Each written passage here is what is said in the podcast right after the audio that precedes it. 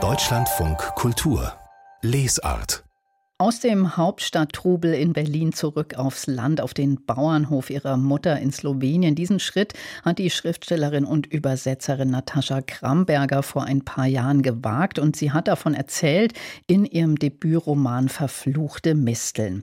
Ihr neues Buch ist kein Roman, eher so eine Art literarisches Nachdenken über die Landwirtschaft in Zeiten des Klimawandels. Mauerpfeffer heißt das Buch und ich bin jetzt mit Natascha Kramberger in Slowenien verbunden. Hallo, herzlich willkommen willkommen, Frau Kramberger. Äh, hallo, guten Tag. Wir wollten uns ja eigentlich hier im Studio in Berlin treffen. Das hat jetzt leider doch nicht geklappt, aber ich dachte, Sie führen ja offenbar doch weiterhin so ein Doppelleben stadt-landmäßig. Also Sie haben das nicht ganz aufgegeben, so ein Standort in Berlin. Was ist denn mit Ihrem Bauernhof, wenn Sie hier in Berlin sind? dann vermissen wir uns beiden. Also ich vermisse meine Bäume und meinen Acker und aber äh, mache sehr viele schöne Sachen in Berlin und möchte das nicht total und ganz aufgeben. Aber ja, zum Glück habe ich das Freundschaftskreuz, die dann für äh, sich für Bauernhof kümmern und deswegen kann ich auch so mit losfahren. Sie machen das ja jetzt seit ja. sieben Jahren, ähm, haben damals von Ihrer Mutter dieses Stück Land übernommen, auf wo Sie da jetzt sind. War Ihnen das damals klar, was da eigentlich auf Sie zukommen würde? Nee, wenn ich jetzt so zurückdenke, bin ich mir sehr sicher, dass ich äh, sowas nie machen würde, wenn ich wusste, was, was das bedeutet ich hatte eigentlich wirklich, ich, ich sage das oft, keine Ahnung, äh, was, was Landwirtschaft bedeutet. Ich habe sehr viel äh, über äh, Ökologie und Landwirtschaft so theoretisch nachgedacht. Ich habe auch so ein, ein geschrieben, aber in Praxis ist es dann natürlich was ganz anderes, äh, als was da so im Bücher steht. Es war am Anfang sehr frustrierend, äh, sehr schwierig. Ähm, aber heute bin ich sehr froh, dass ich heute hier sitze und äh, darüber erzählen kann. Aber wie kriegen Sie das dann mit dem Schreiben noch hin? Denn Landwirte haben ja eigentlich nie so richtig frei. Also wann machen Sie das, äh, Schreiben und Übersetzen? Ich weiß es manchmal selbst nicht. Das passiert irgendwie selbst.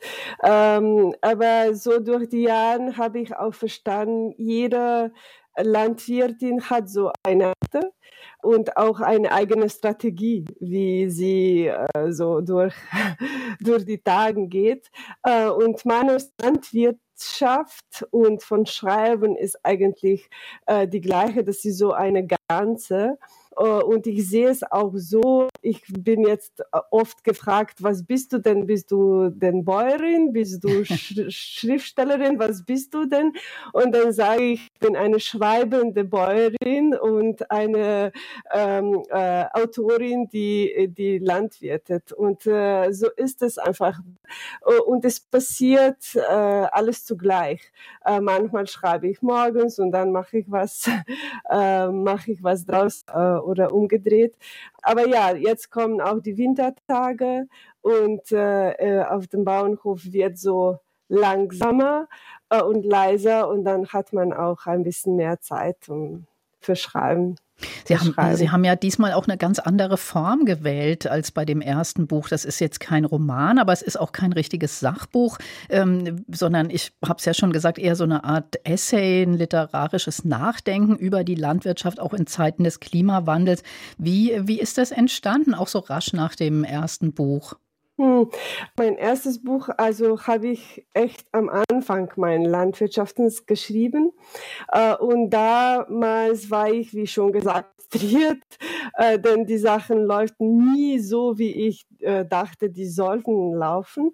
Und habe ich irgendwie festgestellt, da gibt es aber sehr viele schöne und wichtige Geschichten, die auch erzählt sein müssen. Äh, und äh, ich habe auch Bäuerinnen und Bauern kennengelernt äh, und ich habe ja gesehen, die haben nie Zeit, um ihre Geschichten zu erzählen, aber sehr wichtige, wichtige Erzählungen. Und jetzt mit Klimawandel passieren so viele echt äh, klar da draußen, aber man muss sie äh, nur sehr gut beobachten und sehen. Und Landwirtinnen und Landwirten, die arbeiten mit Natur zusammen. Äh, und das bedeutet, sie können diese Änderungen und diese schreckliche ja, äh, Tatsachen, die gerade werden, sehr besser auch erklären und, und ja, erzählen.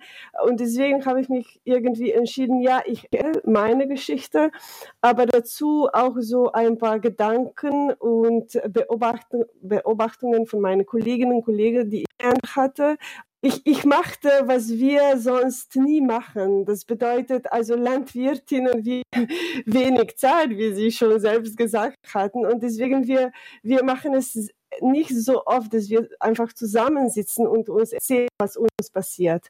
Und das wollte ich ändern. Ich wollte so ein, ein kleinen Kreuz so am Feuer irgendwie und dann erzählen wir, was da gerade los ist in Natur und was wir, was für die Möglichkeiten wir noch haben.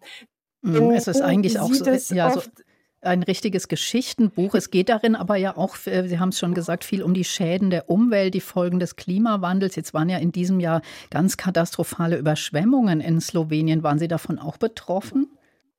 Ähm, ja, wir waren eigentlich schon im Mai offen und damals war, waren die Überschwemmungen nur, nur in mhm. Steiermark, also in unserer Region, aber auch in Damania gab es da damals sehr große Katastrophen äh, und da, da ging er irgendwie los und die ganze Sommer Coaster von alles, was man sich ausdenken kann, äh, von Hagel bis so ja Überschwemmungen und Orkanwinden und so. Ähm, und das war für mich noch ein größeres so Zeichen. Äh, ja, wir, wir müssen erklären, also wir müssen erzählen, wie es ist zu sein in so in so einer Situation. Äh, wenn du versuchst ja so ein bisschen äh, Äpfel oder oder Birnen immer äh, zu, zu zu kreieren irgendwie und dann, dann, dann geht es einfach nicht. Denn die, die wirklich mit, mitmachen sollte, also die Natur, hat sich irgendwie entschieden, sie macht nicht mehr so mit, wie wir das, wie wir das möchten, sollen auch ein bisschen an die Natur zuhören und verstehen, was sie so braucht. Gerade und sie braucht eigentlich sehr viel Zeit und nicht die Kontrolle, denn wir denken immer, ja, wir können alles schaffen äh, mit dieser menschlichen Kontrolle, aber Natur kann selbst auch äh, Gutes machen. Wir müssen einfach ein bisschen besser kooperieren. Also man merkt, da geht auch so ein fundamentales Umdenken mit diesen Veränderungen durch den Klimawandel einher. Das zeigen Sie auch sehr schön in dem Buch. Ähm, sehen Sie das auch bei Ihren Nachbarn und bei anderen Landwirten oder sind Sie da noch so ein bisschen alleine damit? Ja, hier in meiner Umbe äh, Umgebung bin ich immer noch ein bisschen alleine. Die Krise in Ukraine und äh, also mit dem Krieg uh, uh, und dann mit äh, ja viel höhere Preisen von Energie. Ich viele äh, meine Nachbarn einfach gefragt, ja, wie machst du denn das? Also die die merken einfach, dass ich viel weniger von Öl, Erdöl oder äh, ja, Dünnungen brauche, denn ich mache es einfach anders. Und äh, das ist äh, dann in diesen Zeiten vielleicht äh, interessanter auch für so konventionalen ähm, Landwirte. Ist aber mit Klimawandel und mit solchen Katastrophen, die wir dieses Sommer äh, erlebt hatten, ist es dann ähm, viel um zu erzählen und erklären, ja, wir müssen echt so zwei, drei Schritte zurückgehen äh, und versuchen, denn ja, in solche Umstände kommt es irgendwie normal, dass man noch mehr Mechanisierung braucht, noch mehr äh, so ja Chemie, noch mehr äh, von Technologie. Äh, und das ist jetzt so eine sehr, sehr schwierige Weg und äh, eine quasi radikale Entscheidung, äh, die wir treffen müssen, äh, ist aber ja riskant auch für sehr viele größere Landwirte. Natascha Kramberger, erstmal vielen Dank für dieses Gespräch in Deutschland von Kultur. Alles Gute nach Slowenien.